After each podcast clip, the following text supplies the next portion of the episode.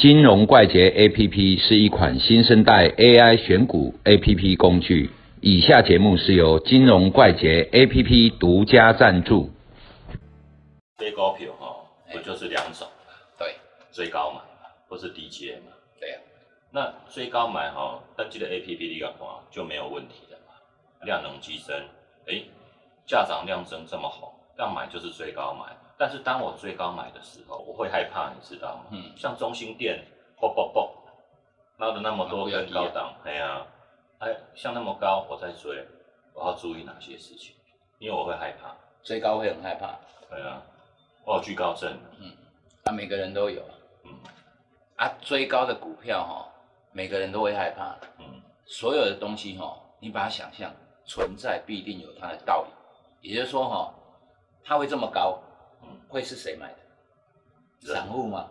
不会，不可能是散户嘛。嗯，那也就是说，一定有某些我们不知道原因或消息，或者市场对它评价是改变的。嗯，哦，比如说转期啊，或者是说，哎，它有什么东西我们没有看到。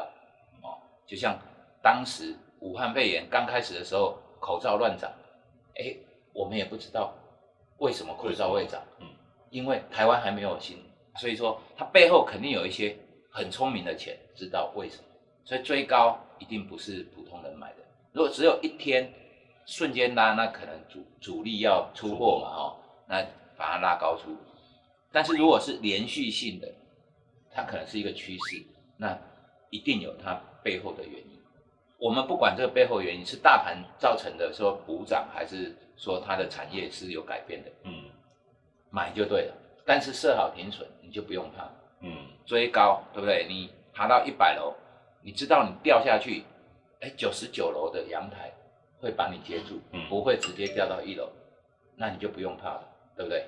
这个意思就好像你觉得之前跟我讲的，嗯，走在路上看到喜欢的女生，还是要去试一下，跟她沟通一下，要不然永远就娶不到老婆。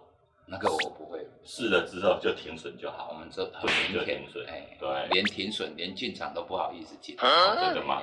那第二种就是低阶嘛，你以前也跟我讲过，我们在期货的时候你就跟我讲过嘛，急杀之后很有可能伴随的是急涨上去。对，那我们也想低阶嘛，赚多一点哦。譬如说我们每次都是追高，量能金拉出来可能拉十八、二十八才出来，那我有时候想说。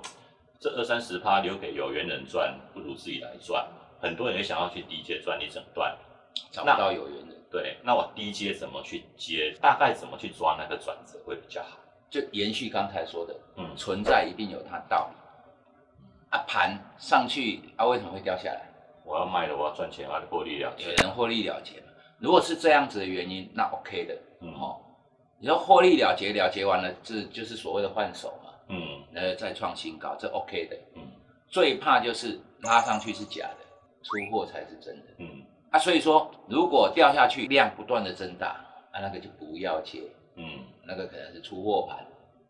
好，啊，如果掉下去正常的回档，这种转折一定是有周期跟对称。比如说拉了十天了哈，然后回档三到四天，哦，你不能回档也是十天嘛。嗯，那这个就回了嘛。对，所以周期是对称的，幅度是对称的。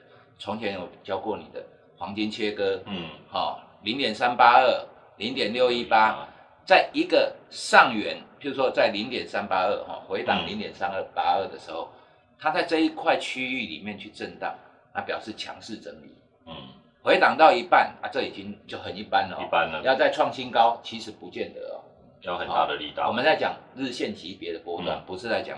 分时走势，那如果回档一压就压到零点六一八这么深啊，这个就是假的了。我们不要再做这一只股票，好啊。所以说你要回档接，除了要注意它到底是真的回档还是假的回档。如果是真的回档，它就是要创新高。我们定义它是回档，它就要创新高，才是要回档。嗯，啊，如果定义。你不是回档，你在出货，那也就是新高创不了，我买你干什么？对，对不对？所以要注意的东西，时间上面、周期上面的一个对称，然后还有一个整理幅度的对称。嗯，那接下来就是量的一种概念哦。哎，就是要价跌量缩，量缩整理之后再上。对对但是如果是还是量持续在量增，价跌量增的时候，沙盘力道还没结束。对，这个我要交给群友那大概就是重点是这样子。对对对，对好啊就这两种重点而已嘛。对对对对对，嗯，好，谢谢各位。啊，拜拜。